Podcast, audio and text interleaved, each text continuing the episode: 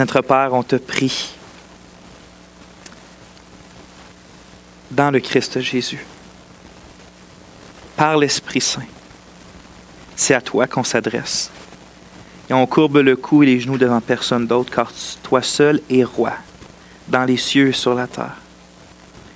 Et Seigneur, c'est avec joie et tremblement qu'on s'approche de toi et de ta parole. Surtout lorsqu'on parle de tes noms, ô Dieu. Parce qu'on ne veut pas parler de toi à la légère. On ne veut pas t'étudier comme un sujet de laboratoire. On ne veut pas connaître tes noms dans nos cœurs, euh, dans notre tête, sans Seigneur euh, les connaître dans nos cœurs. Je te prie premièrement pour moi, Seigneur. Je te prie de, transformer ma vie et la vie de mes frères aussi, puis de mes sœurs. À l'image de la grandeur qu'on voit dans tes noms. Seigneur, tu as promis de te faire connaître à nous, que tout le monde dans la nouvelle alliance allait te connaître, que personne n'avait besoin de se dire, connais l'Éternel, car tous me connaîtront, des plus petits jusqu'aux plus grands. Voilà ta promesse, Seigneur. Alors, selon ta promesse, on te fait confiance, puis on s'attend à ce que tu te manifestes à nous. En Jésus, pour ta gloire. Amen. Donc, est-ce qu'il y a quelqu'un qui se souvient qu'est-ce qu'on a commencé? On finit les attributs incommunicables. Ce n'est pas un attribut en tant que tel qu'on a commencé en dernier, en le dernier cours. Euh, qu'est-ce qu'on a commencé? On l'a nommé une couple de fois depuis tantôt, même dans ma prière. Qu'est-ce a quelqu'un qui, qui se mouille? Les noms de Dieu. Super. On dit les noms de Dieu. Dieu n'a pas juste un nom? Hein, Sylvia? Non?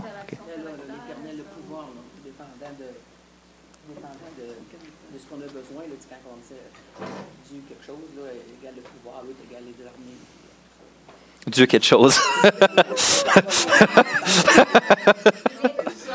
Amen. OK. Ouais. c'est ça. On voit que Dieu euh, porte plusieurs noms dans la Bible. Il y a des noms euh, comme El ou Elohim en, hébreu, qui sont des noms que d'autres nations attribuaient à leur divinité aussi. C'est une façon générale de parler de la divinité euh, de la déité de Dieu. Euh, puis les chrétiens ou les, juifs dans l'Ancien Testament vont s'adresser souvent comme ça à Dieu. Par exemple, Dieu, moment est arrivé puis il s'est donné un nom qu'aucun autre Dieu porte, qui est le nom de Yahweh, le nom Yahvé ou Yahweh. Peu importe comment on n'est pas sûr comment on le prononce. Et là, on avait commencé par ce nom-là, par le nom personnel de Dieu.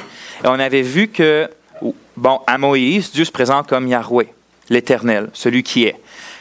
Euh, puis on, voit que partout ailleurs, dans partout, à bien des places la Bible, Dieu prend son nom personnel et y ajoute quelque chose pour former un nom composé. Donc, Yahweh quelque chose, l'Éternel quelque chose. Est-ce que vous en souvenez? Je pense qu'on avait vu deux ou trois. Est-ce que vous en souvenez quel qu'on avait vu? Deux, je pense qu'on avait vu. Hein? Non, on le voit aujourd'hui, donc on ne l'avait pas vu la semaine passée. Oui, Yahweh Jireh, doit pouvoir. Est-ce que ça veut dire qu'il va pouvoir absolument euh, être en Lamborghini la semaine prochaine? C'est pourquoi, pourquoi Abraham a attribué ce nom-là à l'Éternel? C'est Abraham qui l'a dit.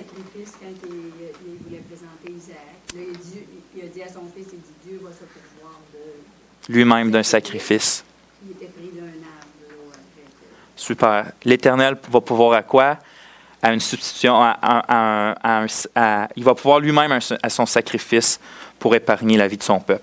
C'est ça que, premièrement, Yahweh Jireh, qui s'accomplit finalement où? Dans le Seigneur Jésus-Christ. Dieu a pourvu à l'agneau de Dieu. Euh, donc, on ne veut pas prendre ce nom-là en vain. On ne veut pas le prendre pour, euh, pour euh, la, plus grosse maison que j'ai de besoin. On ne veut pas le prendre pour le char que je n'ai pas besoin nécessairement. On veut prendre ce nom. Ça ne veut pas dire que Dieu ne pourvoit pas, on ne peut pas demander à Dieu les autres choses. Mais prenons pas ce nom-là particulier que Dieu donne dans le contexte d'un sacrifice pour le péché, euh, pour ces choses-là. On avait vu aussi quoi? Yahweh, l'éternel des, des armées.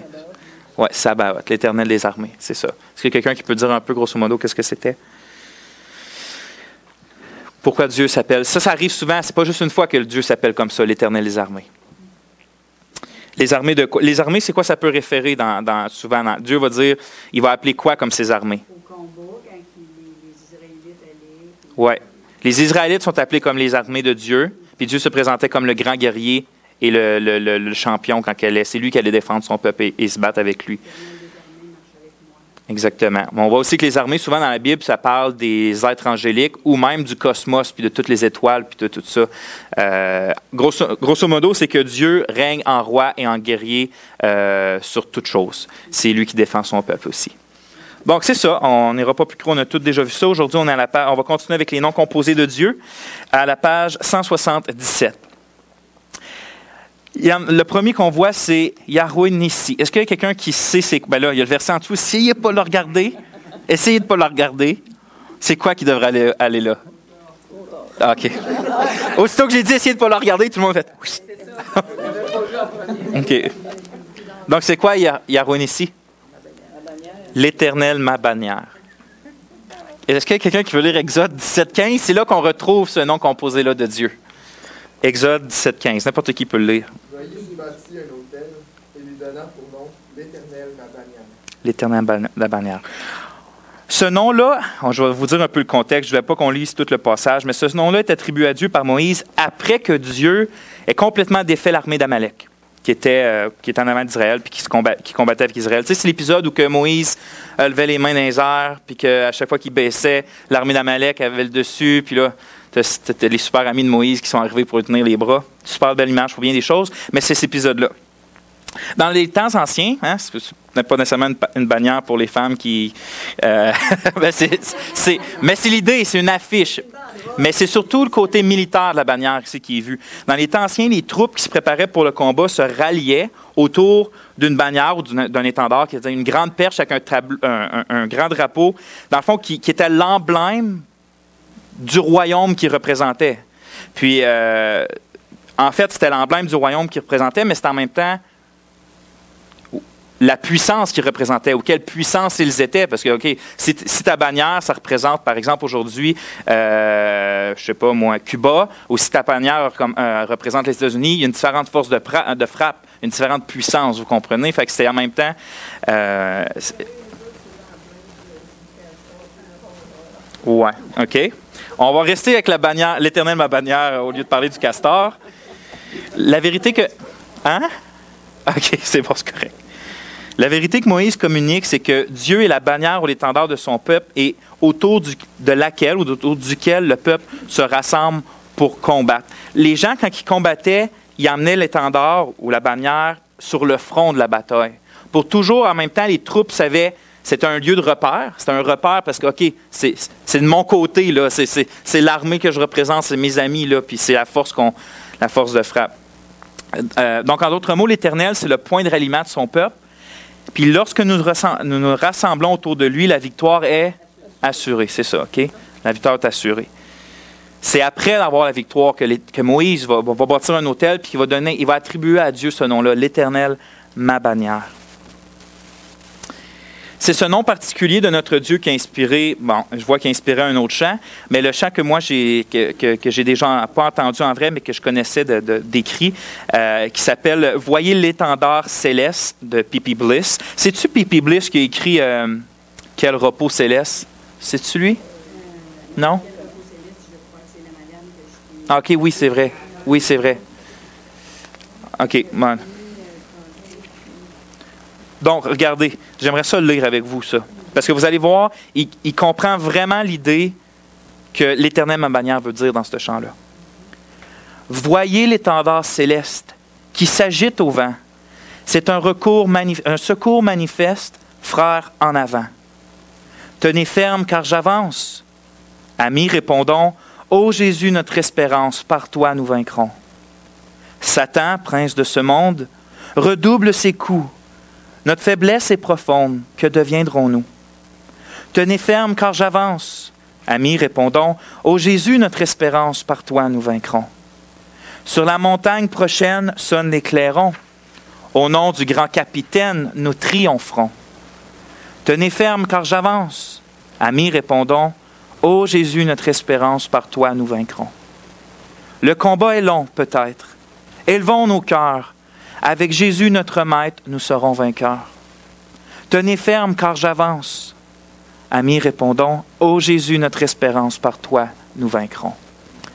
Vous voyez, c'est vraiment l'idée de l'Éternel, ma bannière. C'est avec lui qu'on se rallie autour et c'est avec lui qu'on avance sur le champ de bataille et c'est lui qui nous assure la victoire devant la puissance de l'ennemi.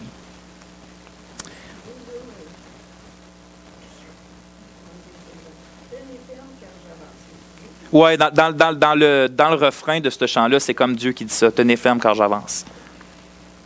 Quand je l'ai dit, c'est que l'étendard avançait sur le champ de bataille, puis plus l'étendard était avancé. Oui. Non, mais c'est ça, tu as bien vu. C'est un, très, très, très beau nom. Je sais que nous, on n'est pas dans la même alliance et euh, Dieu ne, règne pas sur un peuple euh, physique et euh, quand je dis physique, une ethnie particulière avec une économie particulière, puis une politique particulière, puis une armée particulière, comme c'était le cas d'Israël. Mais on n'est pas moins en combat que l'Israël était. On n'est juste pas contre la chair et le sang. on ne se défend pas avec l'épée. Mais vous pouvez être sûr que dans le combat spirituel, on peut prendre ce nom-là puis l'appliquer de la même façon. On ne peut pas combattre le combat spirituel par un autre que notre étendard, celui vers qui on se rallie, puis celui vers qui nous assure la victoire, euh, autant contre notre péché, puis principalement contre les forces spirituelles. Donc, on a vu le premier nom, pas le premier, mais le premier aujourd'hui. Le deuxième qu'on va voir, s'il y a des questions, vous pouvez toujours en poser ou des commentaires, euh, allez-y. Le deuxième qu'on va voir, c'est Yahweh Kadesh, l'Éternel qui, est-ce que quelqu'un qui le sait? Ouais. Comment, tu le savais ou? OK. Au moins, tu es honnête. Au moins. Je vais couper ça au montage.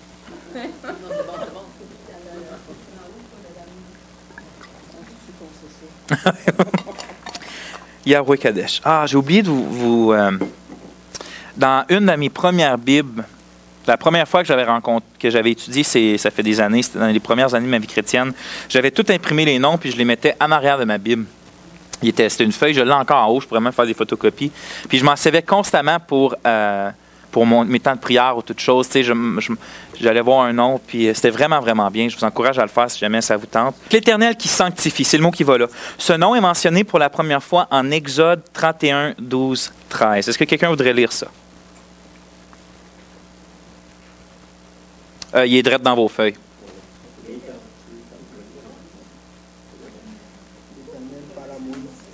On va écouter. Parle aux enfants d'Israël et dis-leur, vous ne pas le sabbat, car ce sera entre moi et parmi vos descendants, un signe auquel on connaîtra que je suis l'Éternel qui vous sanctifie. L'Éternel en hébreu, c'est vraiment un nom composé, Yahweh Kadesh. Euh, on, retrouve, c'est la première fois qu'on le retrouve dans la Bible, mais après ça, dans le Lévitique, on le voit à plusieurs, plusieurs, plusieurs places que Dieu va constamment rappeler en donnant des lois saintes à son peuple, ce qui est impur, ce qui est pur. Il va constamment y rappeler l'Éternel qui sanctifie. Parce que moi, l'Éternel qui te sanctifie, j'ai parlé. Puis il va, je vous ai mis les, quelques références que vous pouvez voir dans votre note si jamais ça vous intéresse d'aller les voir dans leur contexte. Le mot sanctifiant de l'hébreu Kadash, vous comprenez pourquoi c'est Yahweh Kadesh, signifie ça, de séparer quelque chose ou quelqu'un, ça peut être peu importe, de l'usage du commun. C'est-à-dire qu'on le sépare de l'usage commun. Il ne sert plus à ce qu'on l'utiliserait ou ce qui servirait habituellement. Mais ce n'est pas juste une séparation. On le consacre aussi à quelque chose de bien particulier. Donc, ce n'est pas juste qu'on sépare quelque chose qui ne sert plus à rien. On le sépare du commun, puis on le consacre pour quelque chose euh, de, particulier. On le dédie à un but spécial. C'est dans ce sens-là qu'on retrouve dans l'Ancienne Alliance euh, des jours saints. On retrouve de la nourriture sainte, des vêtements saints, des ustensiles saints, euh, des, des, places saintes. On, retrouve plein des, choses que le mot saint leur est attribué. C'est pas que ces choses-là avaient des propriétés magiques ou mystiques. Euh, c'est juste que ces choses-là étaient prises de l'usage commun puis qui étaient réservées pour quelque chose de spécial. Par exemple, le jour du sabbat, qui est un jour saint.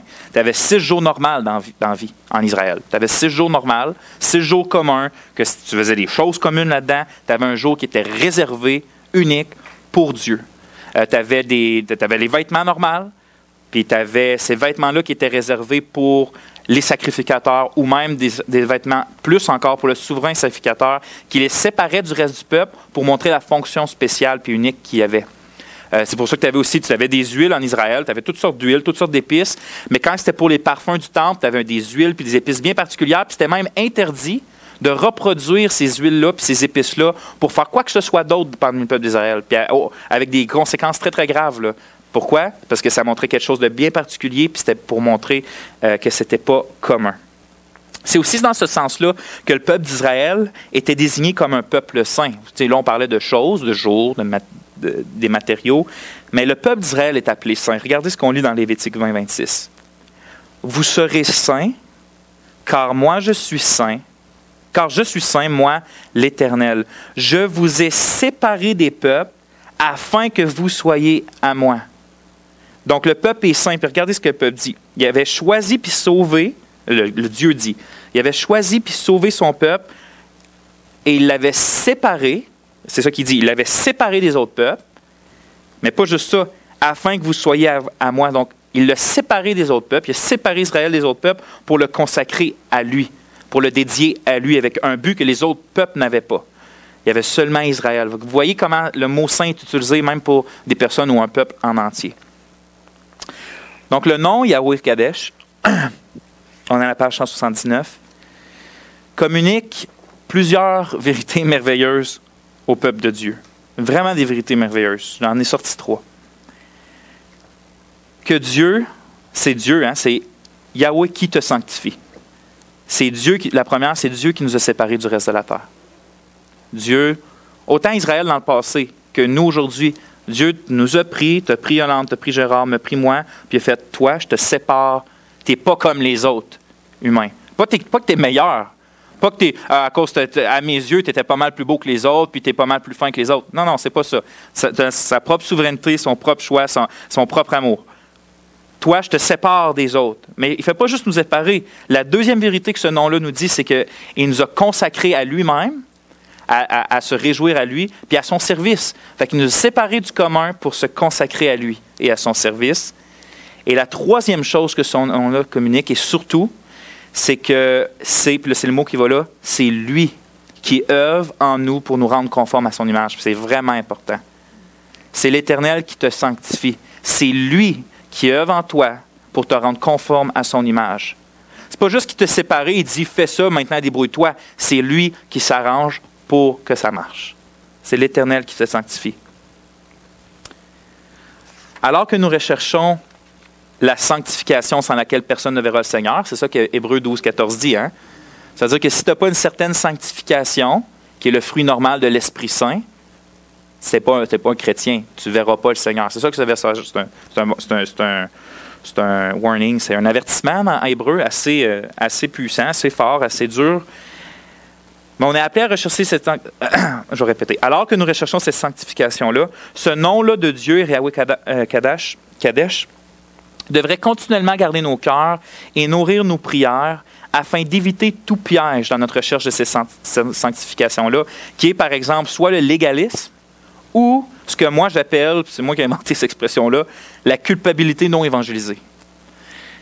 Le légalisme qui est essayé de plaire à Dieu par euh, par tes actions, par tes bonnes œuvres ou ta, par ta sanctification, d'acheter les grâces de Dieu, la faveur de Dieu, le salut de Dieu en faisant des bonnes actions ou euh, en te sentant aimé par Dieu quand tu fais des bonnes choses. Ça, c'est ce que je vais définir comme le légalisme. Ce que j'appelle la culpabilité non évangélisée, c'est cette culpabilité-là culpabilité -là, qui, habite souvent les chrétiens, qui m'a habité euh, beaucoup dans les débuts de ma vie chrétienne, puis si je ne fais pas attention, qui peut m'habiter. C'est cette culpabilité-là excessive qui nous amène en fait, qui est produit par le fait qu'on ne se confie pas ou on ne croit pas assez ou on ne comprend pas assez, puis on ne se cache pas assez dans la vie, dans l'œuvre, puis dans la personne du Christ Jésus qui fait en sorte qu'on est pleinement, ultimement, puis pour toujours accepté aux yeux de Dieu, indépendamment de ce que nous on a fait et de ce que nous on va faire, uniquement par l'œuvre du Christ. Parce que le chrétien est appelé à marcher avec Dieu, puis il tombe. Mais ce que souvent ça va faire sur notre chair et avec Satan, c'est qu'on va avoir la culpabilité normale pour le péché. C'est normal de se sentir coupable pour un péché. On ne veut pas déplaire à Dieu à traiter l'esprit. Moi, je me sens coupable quand j'attriste l'esprit. Sauf que habituellement, je serais supposé de recourir à la croix, savoir qu'il n'y a rien qui m'empêche de revenir à Dieu, de savoir que je suis pleinement accepté, pleinement pardonné, puis de recevoir comme fraîchement sa grâce et l'assurance de son amour. Sauf que souvent, que ça va faire, si on n'est pas évangélisé, c'est que cette culpabilité-là va nous empêcher d'aller à Christ, va nous rendre, non, je ne peux, je peux pas retourner à la croix. Le même péché que j'ai commis encore et encore et encore, pour lequel je prie Dieu, pour lequel je supplie Dieu, et je le refais, je le refais, je le refais, je désire m'en débarrasser, je ne suis pas capable, donc je suis indigne. Je ne peux pas retourner prier, j'ai honte d'aller prier. Ça, c'est ce que j'appelle la culpabilité non évangélisée, parce que ce n'est pas la culpabilité qui trouve sa qui, qui, mène à la repentance, en fait, qui, elle nous éloigne de l'Évangile au lieu de nous approcher du Christ. Elle nous éloigne du Christ au lieu de nous approcher du Christ. Donc, c'est dangereux parce qu'en recherchant la sanctification, on peut facilement tomber dans un ou dans l'autre. Autant dans le légalisme, puis souvent, dans le légalisme, va nous emmener dans la culpabilité euh, excessive, non évangélisée. Sauf que si on connaît ce nom-là de Dieu, l'Éternel qui te sanctifie, euh, on va faire comme l'apôtre Paul, que lui, il avait bien intégré ce concept-là, de la vérité qui est derrière ce nom-là. Puis regardez comment Paul va euh, prier, puis parler aux chrétiens. Dans 1 Thessaloniciens 5, 23, 25. Que le Dieu de paix vous sanctifie lui-même, ça ressemble à Yahweh Kadesh, c'est l'Éternel qui te sanctifie, que le Dieu de paix vous sanctifie lui-même tout entier et que votre être, l'esprit, l'âme et le corps soient conservés irréprochables lors de l'avènement de notre Seigneur Jésus-Christ. Regardez bien, celui qui vous a appelé fidèle, c'est lui qui le fera.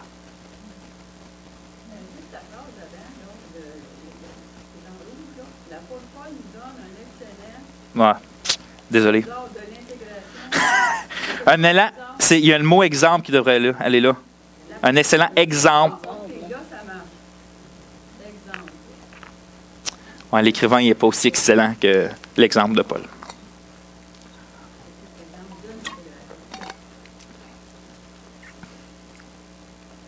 On continue. Lorsque nous invoquons Yahweh Kadesh, nous rappelons donc à notre âme le privilège impensable d'appartenir spécialement à Dieu, en plus de la responsabilité de sanctification que ça, ça exige. Mais ultimement, nous nous rappelons que cette sanctification-là est produite et assurée par notre fidèle Seigneur, comme Paul le priait pour l'Église de Thessalonique. En d'autres mots, ce seul nom de Dieu, c'est comme une prière en soi qui ressemble à quelque chose comme ça. J'ai écrit ça tantôt. Je priais comme ça. Yahweh Kadesh, tu es celui qui m'a sauvé et séparé de ce monde. Je t'appartiens et je désire, ô Dieu saint, refléter qui tu es de plus en plus. Oui, que toute ma conduite manifeste ton nom. Je reconnais cependant que toi seul peux me sanctifier. Mon espoir est donc en toi seul, Dieu fidèle. Vous voyez, c'est comme ça. C'est comme ça que tu peux prendre le nom puis d'arriver devant Dieu quand, que quand, ça ne marche pas ta sanctification, puis quand tu tombes dans un ou dans l'autre, puis tu n'es pas capable de rester dans, les chemins que Dieu donne euh, de, sa grâce, puis en même temps, pas de prendre sa grâce pour pécher, mais pas de, pas de se sentir complètement condamné, euh, coupable, comme si Christ n'aurait pas mort pour nos péchés. Tu prends ce nom-là de l'Éternel qui te sanctifie, puis tu vas devant lui, puis tu te rappelles que c'est son travail, puis que oui, il demande une certaine sanctification, puis tu, la veux, mais Seigneur, s'il te plaît, fais-le en moi, tu es capable de le faire, tu as promis de le faire. Je veux que tu le fasses, je désire que tu le fasses. Quel beau nom. OK. Et maintenant, vous avez tous déjà regardé en bas, Yahweh Raha. Est-ce qu'il y a quelqu'un qui sait quoi? L'éternel. Ouais, l'éternel mon berger. Ce nom, Yahweh Hara, se trouve dans l'un des chapitres, ça je l'ai fait lire tantôt, les plus connus et les plus aimés de toute l'Écriture au travers de l'histoire de l'Église. C'est dans le psaume 23, puis on l'a lu tantôt. L'Éternel est mon berger. C'est là, Yahweh Hara. Je ne manquerai de rien. Il me fait reposer dans de verts pâturages. Il me dirige près des eaux paisibles. Il, me, il restaure mon âme. Il me conduit dans les sentiers de la justice à cause de son nom. Pour le peuple de Dieu, le, nom Yahweh Raha a toujours été l'un des plus estimés. La raison est vraiment pas dure à trouver et euh, à comprendre. L'autre comme David, on traverse la vallée de l'ombre de la mort, verset 4. Que des adversaires sont contre nous, verset 5. Que notre âme a besoin d'être assurée, verset 4. Puis d'être restaurée, verset 3. Qu'est-ce qu'il y a de plus satisfaisant et merveilleux que pouvoir invoquer l'Éternel comme l'Éternel mon berger? Euh, Dieu, c'est le pasteur de son peuple. Pasteur, ça veut simplement dire berger. Dieu, c'est le pasteur de son peuple. C'est lui votre pasteur. Euh, Dieu, il aime ses brebis, il les nourrit, il les guide, il les protège de leurs ennemis. C'est tout ça que ce nom-là euh, signifie. Puis même sans se nommer directement comme ça partout dans la Bible, euh, comme Yahweh Raha, il se décrit souvent, souvent, souvent comme un berger Dieu. Il manifeste souvent, son interaction avec son peuple comme celle celui du berger. Des fois, il va carrément dire Je suis votre berger sans dire le mot composé Yahweh Raha. Puis j'aimerais ça qu'on lise ensemble un des passages qui décrit le plus ce rôle-là de Dieu comme un berger. Je ne l'ai pas tout écrit parce que ça aurait pris trop de rouge, mais euh, je l'ai mis une bonne partie, puis on va le lire ensemble. Ézéchiel 34, 11 à 16. Dieu, juste avant, a reproché les bergers de son peuple, ceux qui étaient supposés les diriger, d'en prendre soin. Euh, il, va, les reprendre très, très, très sévèrement. C'est un passage qui fait assez peur à quelqu'un qui est pasteur, en tout cas. Anyway. Car ainsi parle le Seigneur l'Éternel. Voici. Parce qu'il dit, OK, vous autres, vous n'en prenez pas soin. Il arrive et il dit ça. Voici, j'aurai soin moi-même de mes brebis et j'en ferai la revue. Comme un berger inspecte son troupeau quand il est au milieu de ses brebis éparses, ainsi je ferai la revue de mes brebis et je les recueillerai de tous les lieux où elles ont été dispersées au jour des nuages et de l'obscurité. Je les retirerai d'entre les peuples, et je les rassemblerai des diverses contrées, et je les ramènerai dans leur pays. Et je les, je les ferai paître sur les montagnes d'Israël, le long des ruisseaux, et dans tous les lieux habités du pays. Je les ferai paître dans un bon pâturage, et leur demeure sera sur les montagnes élevées d'Israël. Là, elles se reposeront dans un agréable asile, et elles auront de gras pâturages sur les montagnes d'Israël. C'est moi, qui ferai paître mes brebis. C'est moi qui les ferai reposer, dit le Seigneur l'Éternel. Je, chercherai celle qui était perdue. je ramènerai celle qui était égarée. Je penserai celle qui est blessée. Et je fortifierai celle qui est malade. Mais je détruirai celles qui sont grasses et vigoureuses. Je veux les paître avec justice.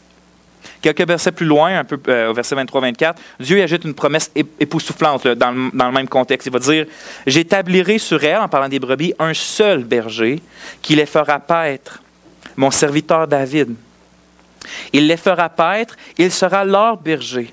Moi, l'Éternel, je serai leur Dieu, et mon serviteur David sera prince au milieu d'elle. Moi, l'Éternel, j'ai parlé. Cette promesse-là parle d'un jour où Yahweh Raha, l'Éternel notre berger, sera pleinement et sans entrave avec ses brebis. Puis ça va être au travers de descendants euh, entendu de David. Quand il dit c'est David, il ne veut pas dire littéralement le David là, qui a vécu. Euh, c'est une expression qu'on voit au travers de l'Ancien Testament qui parle du Messie qui était supposé devenir de David, le descendant ultime de David qui était supposé de restaurer le royaume de Dieu puis de régner éternellement dessus. Pour nous qui est dans la Nouvelle Alliance, l'identité de ce David-là, euh, puis qui est le prince ultime puis le seul berger que Dieu allait donner à son peuple, fait aucun doute pour nous. Hein. Pour nous, c'est qui? Jésus a dit ça dans Jean 10. Je suis le bon berger. Je suis le bon berger. Puis si vous prenez le texte de Jean 10, puis vous allez voir plus large dans le contexte d'Ézéchiel 34, vous allez voir que constamment, mais juste quand il dit je vais aller chercher la brebis perdue, je vais les rassembler, Jésus fait constamment allusion, sans aucun doute, à ce passage-là. Jésus va dire, je suis le bon berger. Qu'est-ce qu'il dit dans le fond? Je suis le bon berger promis. C'est ça qu'il est en train de dire. Je suis le bon berger, je connais mes brebis et elles me connaissent. Comme le Père me connaît et comme je connais le Père, et je donne ma vie pour mes brebis. J'ai encore d'autres brebis qui ne sont pas de cette bergerie. Celles-là, il faut que je les amène. Elles entendront ma voix et il y aura un seul troupeau, un seul berger. C'est Yahweh, Yahra, qui a donné sa vie pour nous sauver. Et c'est Yahweh Rara, c'est-à-dire l'Éternel, notre berger, qui continue de prendre soin de ses brebis, et ça pour l'éternité. C'est ce qu'on vient de voir. Ne privons pas notre âme d'un nom aussi succulent et rassurant que celui de l'Éternel, notre berger.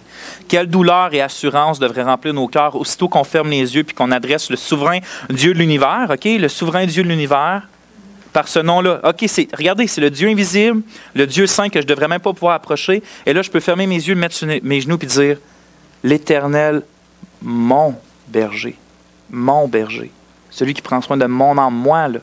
David n'avait pas peur de s'exprimer comme ça à Dieu. On ne devrait pas non plus. On ne devrait pas non plus.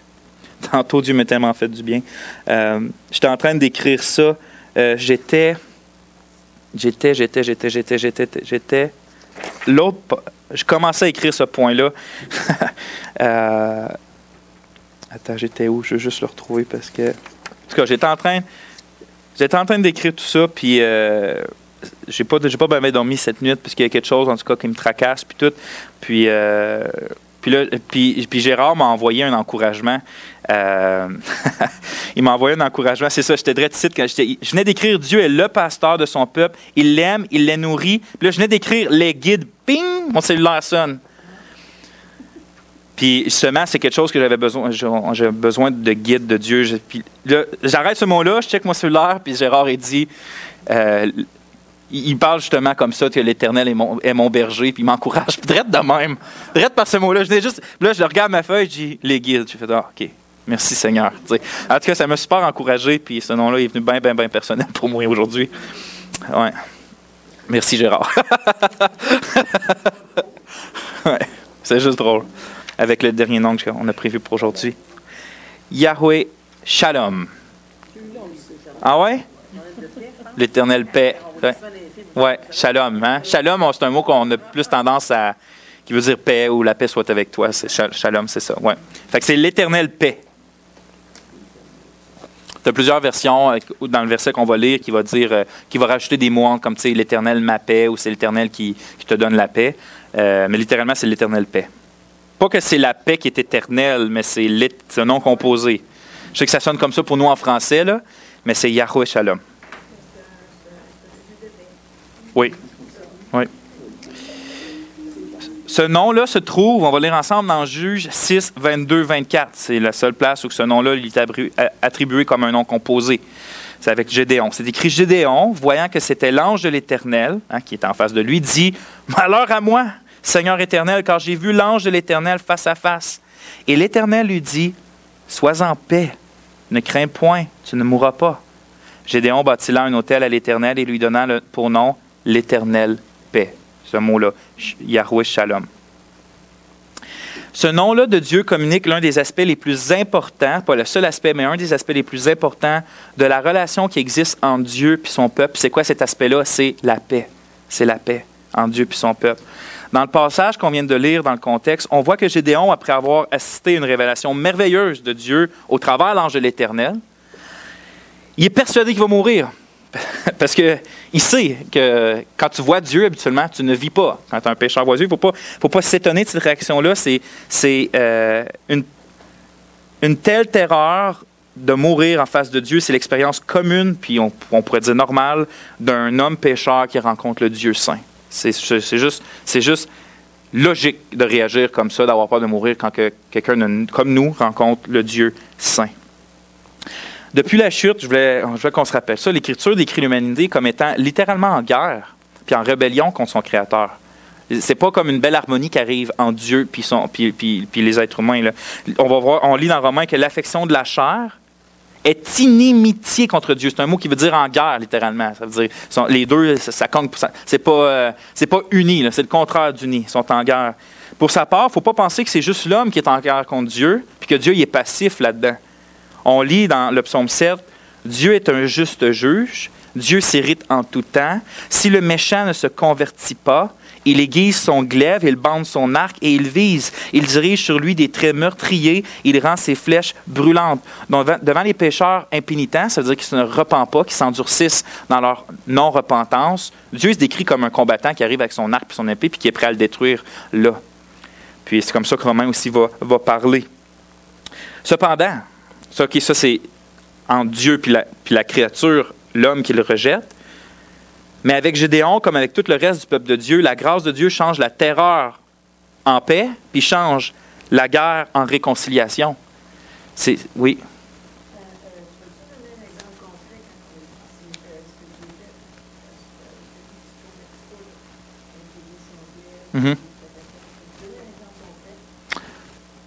Qu'est-ce que tu veux dire?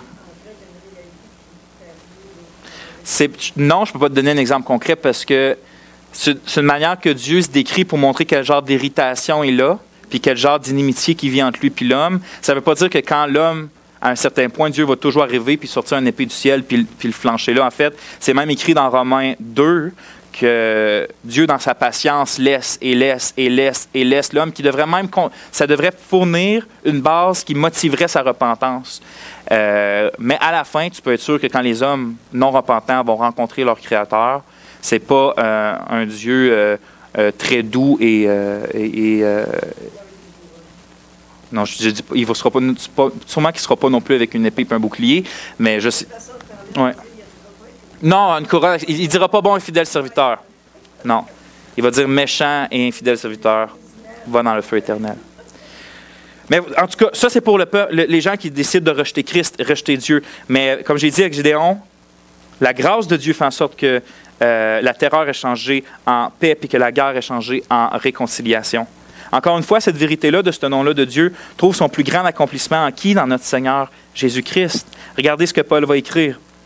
Mais maintenant, en Jésus-Christ, vous qui étiez jadis éloignés, vous avez été rapprochés par le sang de Christ, car il est notre Il est venu annoncer la paix à vous qui étiez loin et la paix à ceux qui étaient près, car par lui, les uns et les autres, nous avons accès auprès du Père. Comme l'Éternel qui a dit à Gédéon, Sois en paix, ne crains point, tu ne mourras point. Le Seigneur Jésus, qui, après sa résurrection, a répété plusieurs fois à ses disciples en leur apparaissant, il dit La paix soit avec vous. Plusieurs fois, il va leur dire La paix soit avec vous. En fait, à chaque fois qu'il va se manifester à eux, il va leur dire La paix soit avec vous. Shalom. Quel bien ferions-nous à nos cœurs si nous invoquions plus souvent Dieu par Yahweh Shalom, cela, ça serait un rappel constant et vital que, comme Romains 5.1 dit, nous avons la paix avec Dieu par notre Seigneur Jésus-Christ et qu'il n'y a maintenant aucune guerre entre nous et lui, même quand on flanche, même quand on s'éloigne malheureusement. Yahweh Shalom.